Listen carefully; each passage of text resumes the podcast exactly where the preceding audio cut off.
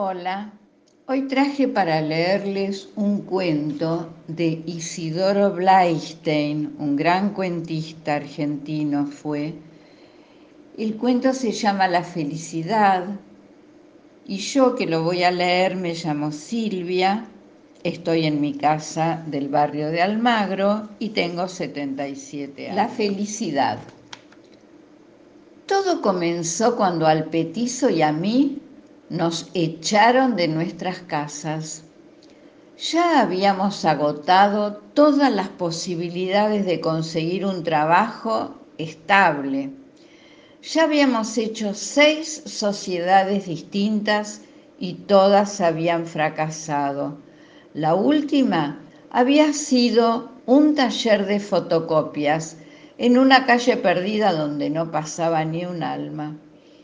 Cuando resolvimos ponernos de empleados, ya la semilla del cansancio había madurado casi simultáneamente en nuestras esposas, de manera que nos perdieron la confianza y nosotros tuvimos que irnos. El petizo fue a parar a la casa de su abuelita y yo a la de mi hermana establecimos no vernos más, quedarnos cada uno en su refugio y no intentar ninguna sociedad. Pero sucedió una cosa rara, nos encontramos. A los dos nos habían echado, el petizo perdió su puesto de gasista y yo de fotógrafo, no porque fuéramos incompetentes, sino por exceso de celo el petizo iba a una casa a colocar una estufa y al rato ya era amigo de la señora, le arreglaba la luz, le hacía un plano para la decoración, le cambiaba los muebles de lugar, le desarmaba el lavarropa y claro, se le iba la tarde. Yo, que siempre me caractericé por inventar cosas, empecé bien, pero a los dos días lo convencí al patrón de que sacando foto carné no iba a ir a ningún lado.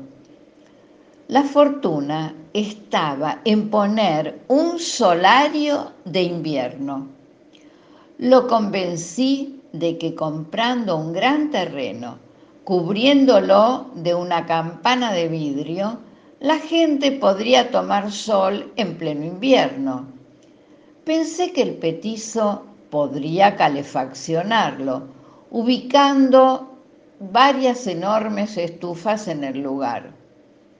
Solamente la venta de la Coca-Cola y los panchitos nos amortizaría los gastos, sin contar las ganancias en concepto de entradas. La idea aprendió, ¿eh? Tanto que el patrón comenzó a desinteresarse de la fotografía. Se volvió taciturno, se pasaba todo el día junto a la mesa meditando. La esposa comenzó a sospechar algo al ver que cada vez entraba menos plata en la casa y una noche antes de cerrar se vino al estudio. Yo me fui, no sé de qué hablaron, pero al día siguiente yo estaba despedido. Bueno, el asunto es que pasan tres días y me lo encuentro al petizo por cabildo, los dos en la misma situación. Gran alegrón, abrazos, alusiones al destino y a la magia. Le cuento lo del solario y nos lamentamos la falta de visión de alguna gente. No queremos decirlo, pero los dos caminamos y pensamos lo mismo ¿Qué tal una nueva sociedad? Al final yo no lo aguanto más y le digo, tengo varias ideas. Un coche con puertas corredizas, un nuevo sistema de aire acondicionado que funciona con el sol, cuando hace calor enfría y cuando hace frío calienta, y muchas cosas más. Pero desgraciadamente para todo eso hace falta plata. Seguimos caminando por Cabildo, cada uno en silencio, cada uno con su visión interior. Yo con la visión de un castillo en Irlanda, con una adolescente rubia, bella, tocando el arpa para mí.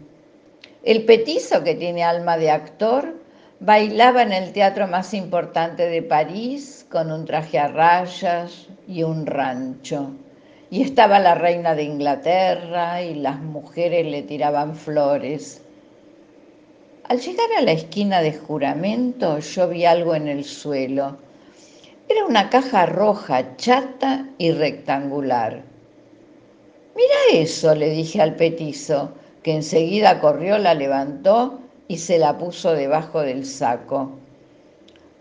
Por las dudas cruzamos inmediatamente y dimos la vuelta manzana. Cuando retomamos Cabildo, vimos que adentro de la caja había un par de medias. Eran esas medias negras que se estiran. Ninguno de los dos quiso quedarse con esas medias, pero las guardamos como amuleto. De pronto a mí se me ocurrió la idea. Podríamos dedicarnos a buscar cosas. Nos miramos. Ya estaba decidido. Déjame mirar el suelo a mí, le dije. Vos camina al lado mío mirando adelante para disimular. En la primera cuadra no encontramos nada. En la segunda tampoco. Entonces el petizo dijo, bueno, una cuadra cada uno. Una cuadra yo miro para abajo y vos miras para arriba. En la que viene, vos miras al suelo y yo cuido de no atropellar a la gente y que no nos pisen los coches. Ese día no encontramos gran cosa, apenas una moneda de 50, una bombita de luz quemada, dos ruleros y una escopeta de juguete aplastada por los coches. Pero la cosa pintaba. Quedamos en encontrarnos al día siguiente a las nueve y media de la mañana en Cabildo y Echeverría. Ese día nos fue mejor. Eran apenas las doce del mediodía y ya teníamos un avirome con poco uso, un aro, cuatro monedas de diez, una caja de alfileres marca El Jeque, completamente intacta, una traba de corbata y una malla de reloj con el papel celofán y todo. En un café pusimos todo sobre la mesa, hicimos el recuento. Primero, el cordón de la, de la vereda tiene muchas más cosas que la mitad de la vereda. Las esquinas y las paradas de colectivos son más proclives a las pérdidas que el centro de la cuadra. La hora cercana al mediodía es el momento que la gente pierde más cosas. Aún conservamos en un cofre de plata, junto con el par de medias, aquella amarillenta servilleta de papel aquella servilleta que fue el punto de partida de toda nuestra organización, de todo lo que vino después, de todo lo que somos, de nuestra felicidad. Esa tarde descansamos. El asunto pintaba, ¿eh? Y no era cuestión de tomar las cosas a los soldados. Teníamos la experiencia de las seis sociedades, no quemar todos los cartuchos de entrada. Al otro día, otra vez a las nueve, partimos del café. Esta vez habíamos establecido un horario de 9 a 12 y de 15 a 19. Cada uno de nosotros había traído un bolso y ya al mediodía comenzamos a intuir que algo extraño se estaba dando en nuestras vidas. Durante el almuerzo no quisimos alegrarnos mucho ni hablar para no convocar a los malos espíritus, pero por dentro estábamos incendiados. Entre otras cosas, sin valor, el petizo había encontrado una lapicera Parker 51 con capuchón de oro. Yo un anillo de oro de, de un chico con las iniciales RJ el oro empezaba a rondar nuestro destino. A la tarde resolvimos introducir una variante. Nos íbamos a separar. Caminar varias cuadras con la cabeza gacha, mirando el suelo, no es fácil cuando uno va solo, sin acompañante que mire para arriba. Primero por los árboles. Uno puede romperse la cabeza. Después por los chicos, sobre todo las nenas. Uno las puede atropellar y al querer evitarlas o al tomarlas de los hombros es muy probable que alguna abuela diga, degenerado o vení para acá, nena, o que se junte gente y se arme un escándalo. Pero en ese momento resolvimos separarnos, porque también la confianza o la inexperiencia nos habían hecho sobrevalorar el instinto que permite evitar el, obstáculo cuando se camina mirando para abajo y nos fue bien. Yo tomé por Cabildo y el petizo por Ciudad de la Paz. Cuando llegábamos a las esquinas, el que había llegado primero esperaba al otro, nos saludábamos con la mano a una cuadra de distancia. No es tan infantil este gesto. El elemento psicológico es fundamental en esta profesión. La búsqueda separados duplicaba nuestras posibilidades.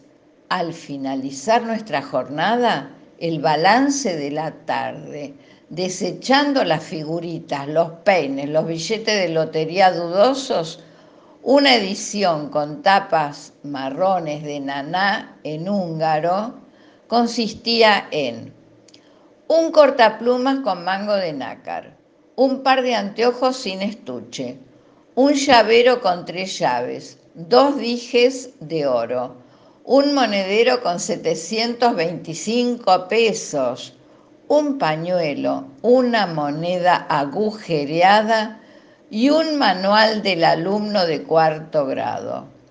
No cabía duda, nuestro entusiasmo era hermoso. Al día siguiente los dos, sin planear nada, llegamos vestidos con nuestros trajes de pedir empleo. Había que pensar en un depósito. Decidimos que lo mejor era la clase de la abuelita del, del petizo, que se había entusiasmado mucho con la nueva sociedad y nos facilitó un gran baúl. Pasados los primeros días de euforia, se nos presentó con claridad un problema qué hacer con las cosas. De nuestra magra platita de los sueldos ya no quedaba nada. De manera que al principio elegimos lo más fácil, el banco de préstamos de la calle Libertad, los anticuarios y por consejo de la abuelita del petizo, destinamos parte del dinero para comprar dólares, los volvimos a poner a interés en otra compañía para no casarnos con nadie y así fue como pudimos comprarnos el negocio. Pero eso vino después, cuando reajustamos la organización, dividimos la ciudad en siete zonas y tomamos empleados. Al negocio le pusimos de nombre La Felicidad. Bueno, pero como digo, eso vino después, cuando hicimos publicidad, cuando no pagábamos los impuestos, pero como no recordar con orgullo y emoción nuestra radionovela de las once, el concurso de los diarios, los famosos bailables, sea usted también feliz. Un día la abuelita del petizo fue a comprar un té a la farmacia. Y al pasar por el kiosco de al lado vio una moneda de cinco pesos en el umbral, debajo del exhibidor de diarios y revistas. No la levantó. Bueno, la pobre no puede agacharse. Pero llegó a su casa con los ojos desorbitados. Casi no podía hablar. Nosotros en ese momento estábamos haciendo el plano de la ciudad dividida en siete partes. Cuando la escuchamos, se nos abrió otra puerta. Lógicamente lo pensamos mucho. La experiencia nos había enseñado que nunca se debe abandonar una tarea para superponer otra. Una investigación de mercado por los umbrales de los kioscos nos confirmó que esa inversión valía la pena pero levantar algo de abajo del exhibidor de un kiosco no es lo mismo que levantarlo de la vereda. El trabajo es más riesgoso, había que inclinarse en ángulo, corríamos el riesgo de que el kiosquero nos viera agacharnos, de manera que cubrimos la vacante con mi sobrino. El chico tenía 11 años, era muy despierto y estaba de vacaciones. Mi hermana no cabía en sí misma de la alegría. Raulito comenzó ganando 25 pesos por seis horas de trabajo. Le pagábamos café con leche y participación del 2% de las ganancias. Su trabajo consistía en atarse los cordones de los zapatos frente al kiosco, comprar piedritas de encendedor y preguntar los precios. Raulito fue el iniciador de la empresa que se relacionaba con los kioscos, de manera que dividimos la ciudad en siete zonas y vislumbramos nuevas perspectivas. En Santa Fe y Mansilla abrimos el negocio con dos empleadas. La felicidad comenzó como un mercado de pulgas o una tienda de antigüedades pero introdujimos una variante que nos llevó al éxito, la confección de fichas. Para eso contratamos a una asistente social que le preguntaba a los clientes que miraban, ¿qué le haría feliz, señora? La señora decía, una lámpara antigua con un tubo de opalina azul. Entonces la asistente social anotaba todos los datos en la ficha y cuando se encontraba lo que el cliente necesitaba, se le avisaba. Con respecto a cámaras fotográficas, filmadoras y trípodes, fue muy fructífera la empresa Trenes Urbanos, a cuyo frente operaba un amigo de Raulito que demostró gran capacidad en bastones, paraguas, pilotos, libros y paquetes varios. Bueno, la cuestión es que cuando la gente veía que la felicidad se ocupaba de ella, que le avisaba y le ofrecía un precio muy acomodado, eso colmaba sus deseos y la gente se ponía muy contenta. Pero fue acá donde sufrimos nuestra primera decepción Nadie se conformaba. Todos venían a pedir más cosas y la asistente social volvía a anotar nuevos pedidos en la ficha. Ganamos cualquier cantidad de plata, pero el petizo me decía y tenía razón.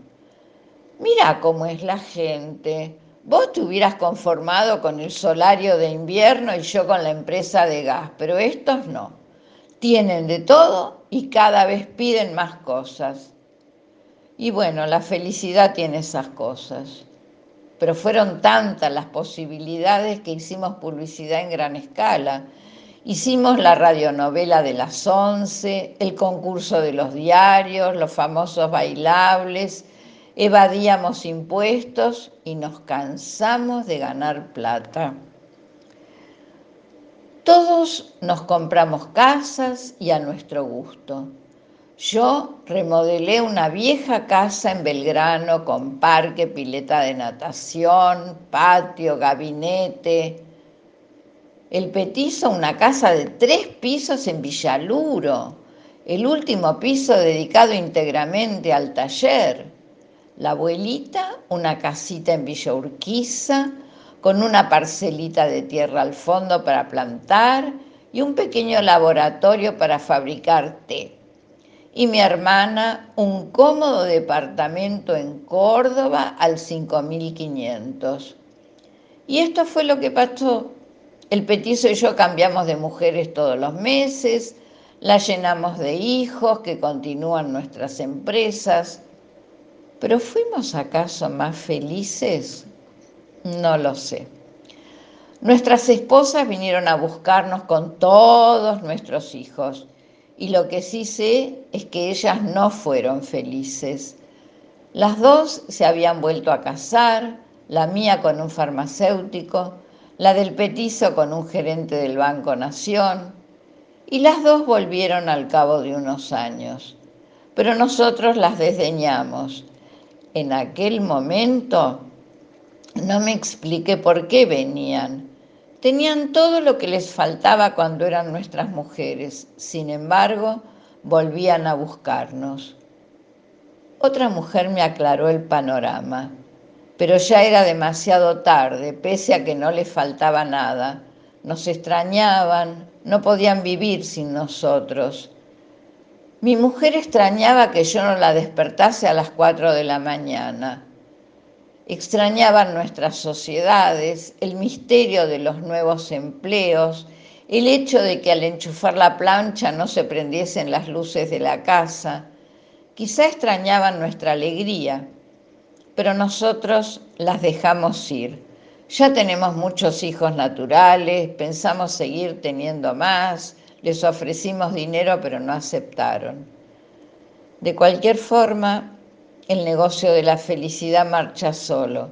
Y ahora caminamos por la calle sin necesidad de mirar el suelo.